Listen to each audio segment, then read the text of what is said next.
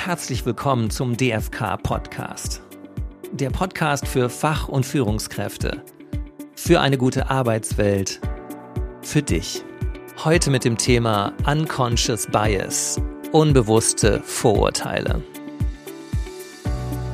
Unconscious Biases nehmen nicht nur Menschen Chancen, unbewusste Einstellungen, rauben auch Unternehmen Ressourcen und der Wirtschaft Potenzial. Deshalb hat DFK-Vorstand Nils Schmidt Tanja Aiken zu Gast.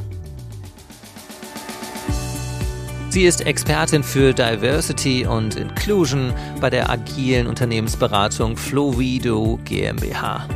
Vor allem geht es um die Fragen, warum halten sich diese unbewussten Vorurteile so hartnäckig und was können wir dagegen tun? Viel Spaß! Hallo zusammen, ich spreche heute mit Tanja Aiken über ein wichtiges Thema, was aus meiner Sicht in der Presse gar nicht mehr so viel äh, Beachtung findet, was aber äußerst wichtig ist. Gerade für Führungskräfte ist das Thema Unconscious Bias. Liebe Frau Aiken, vielen Dank, dass Sie für das Interview zur Verfügung stehen und ich möchte vorab auch sagen, dieses Interview ist eigentlich ergänzend zu einem Artikel, den Sie für das Verbandsmagazin Perspektiven für unseren Verband DFK, Verband für Fach- und Führungskräfte, geschrieben haben. Aber erstmal ähm, herzlich willkommen. Ja, danke, Herr Schmidt, und danke, dass ich auch hier sein durfte. Ja, Unconscious Bias. Wenn man Englisch spricht, versteht man es, aber vielleicht, wenn Sie ganz kurz erläutern könnten, was unter diesem Begriff überhaupt zu verstehen ist. Ja, also Unconscious Bias, das ist richtig, das ist ein englischer Begriff.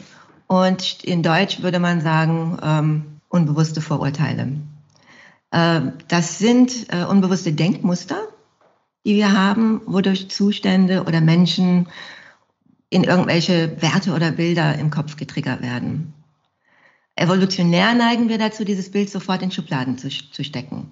Ähm, das Gehirn ähm, macht, äh, macht diese Arbeit für uns, um unsere, unser Leben zu vereinfachen.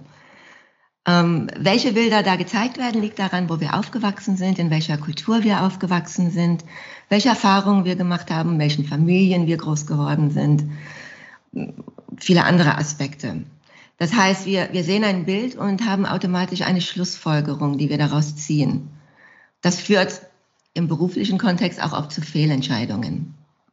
Und dann fragt man sich, woher kommt das? Woher kommen unconscious biases? Wir, wir neigen eigentlich alle dazu zu denken, wir sind freidenkende, selbstbestimmende Menschen. Hm.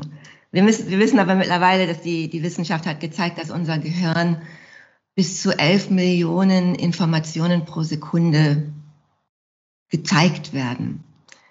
Das Gehirn ist aber in der Lage, nur 40 davon zu verarbeiten. Die restlichen 10 Millionen und ein paar gequetschte werden unbewusst verarbeitet. Und ja, gut, das vereinfacht unser Leben, das hilft uns halt, die Straße zu überqueren oder Gefahren zu erkennen, nicht aufgefressen zu werden, im ursprünglichen Sinne. Das waren halt äh, Verhaltensweisen, die uns geholfen haben, ganz, ganz früher äh, überhaupt zu überleben, wenn wir halt mit einem, mit einem Tier konfrontiert wurden. Äh, wir hatten nicht die Zeit zu überlegen, ist der groß, er hat viele Haare, der hat große Zähne, er könnte vielleicht äh, gefährlich werden. Wir mussten sofort reagieren, wir mussten umdrehen und wir mussten flüchten. Und insofern sind diese, diese unconscious biases sehr nützlich. Äh, problematisch werden sie äh, aber in, im, in der modernen Welt, wenn sie uns daran hindern, äh, offen zu sein für andere oder wenn wir sogar andere dadurch benachteiligen. Das heißt erstmal grundsätzlich, also jeder hat sie.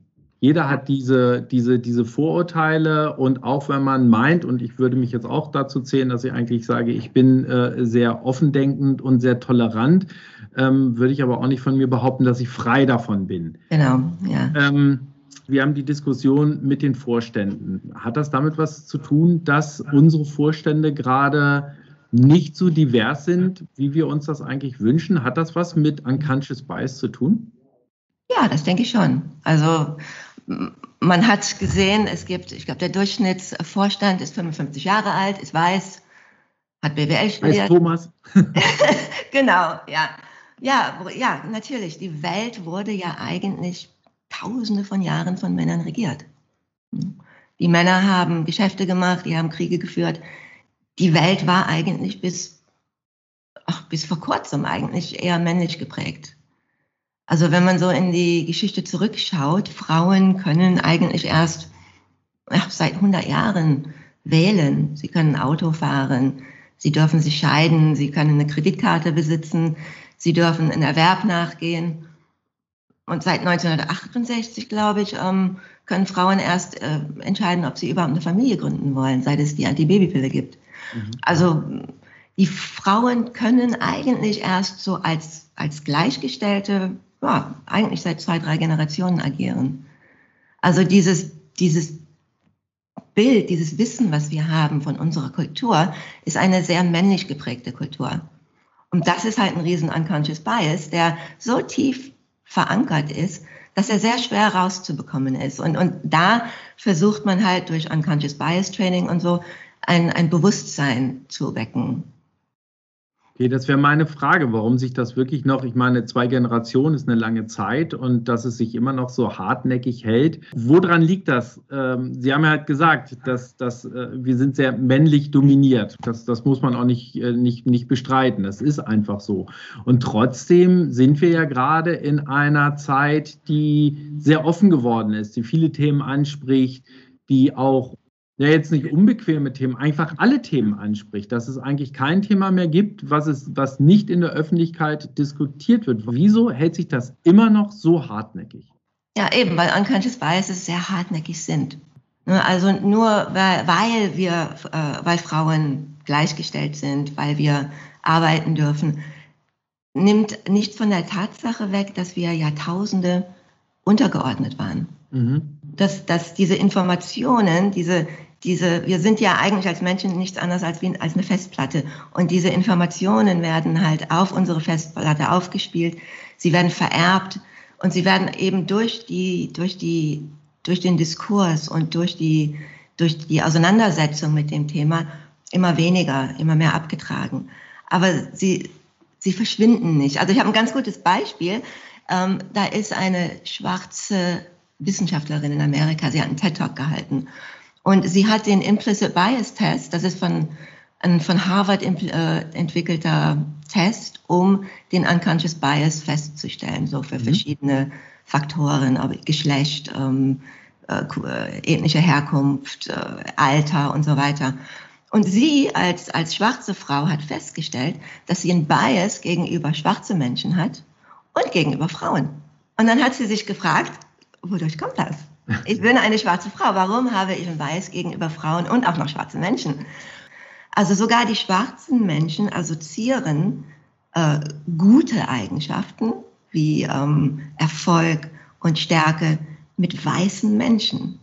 Das sitzt so tief verankert in den Menschen, dass es wirklich äh, nur Stückchen für Stückchen äh, abgebaut werden kann. Und das ist halt das, das Heimtückische bei Unconscious Bias. Es reicht nicht einfach, ein Meme oder, oder ein Kurs oder so mhm. zu sagen, oh, jetzt weiß ich es. Es sitzt, es sitzt so tief drin. Und das ist halt eine Sache, die man sich bewusst werden muss. Und, und auch das Bewusstwerden, dass man, dass es halt ein ganz langes Unternehmen, Unterfangen ist. Und ja, womit man sich halt sehr lang, langfristig auseinandersetzen muss.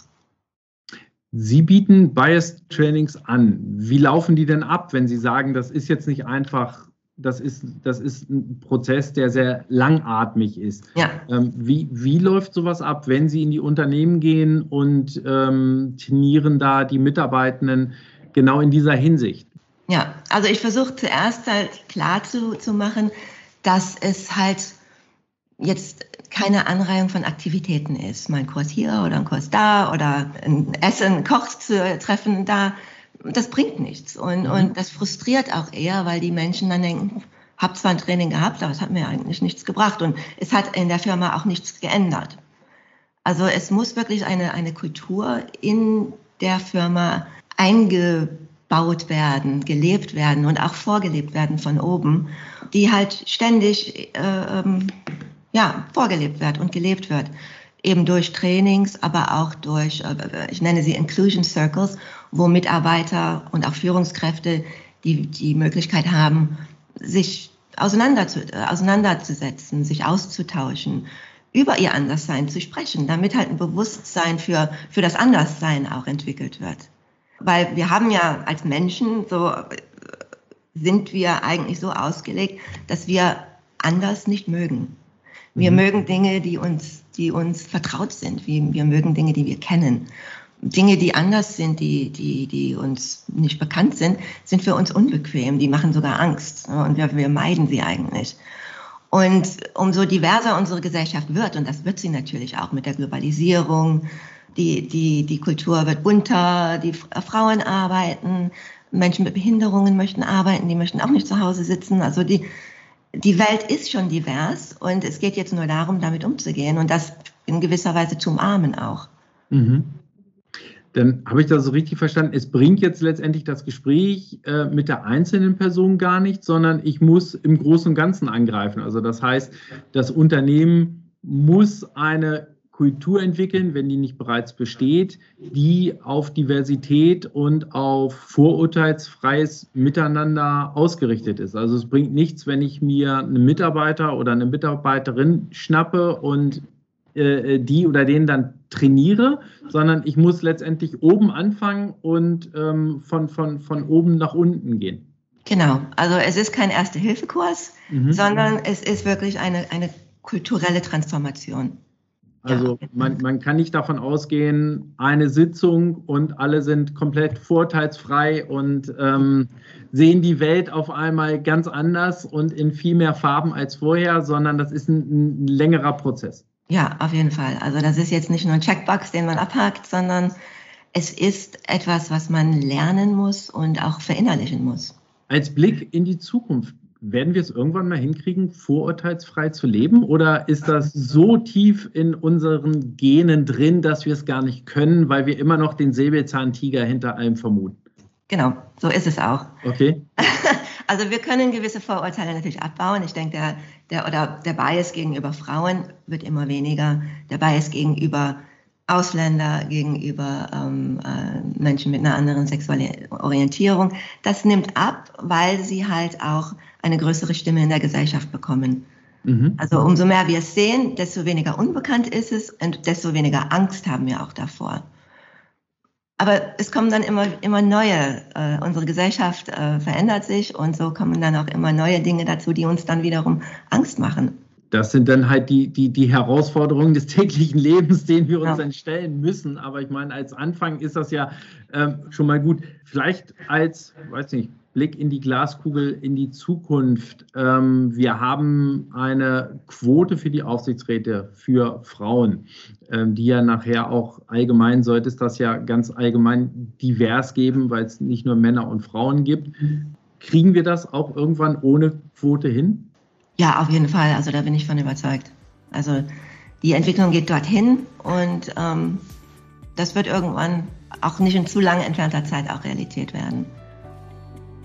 Das ist eine schöne, ein schöner Ausblick in die Zukunft. Frau Elkin, vielen, vielen Dank für die Einblicke, für die Ausblicke und für die ersten Erklärungen von einem Thema, das auch aus meiner Sicht sehr wichtig ist und bei dem ich auch hoffe, dass die Führungskräfte einen Anteil, einen großen, wichtigen Anteil daran tragen, dass Unternehmen vorurteilsfreier, wenn vorurteilsfrei nicht ganz funktioniert, zumindest vorurteilsfreier funktioniert und dass wir die Diversität auch in schnellstmöglicher Zeit umsetzen können. Das hoffe ich auch und ich bedanke mich auch.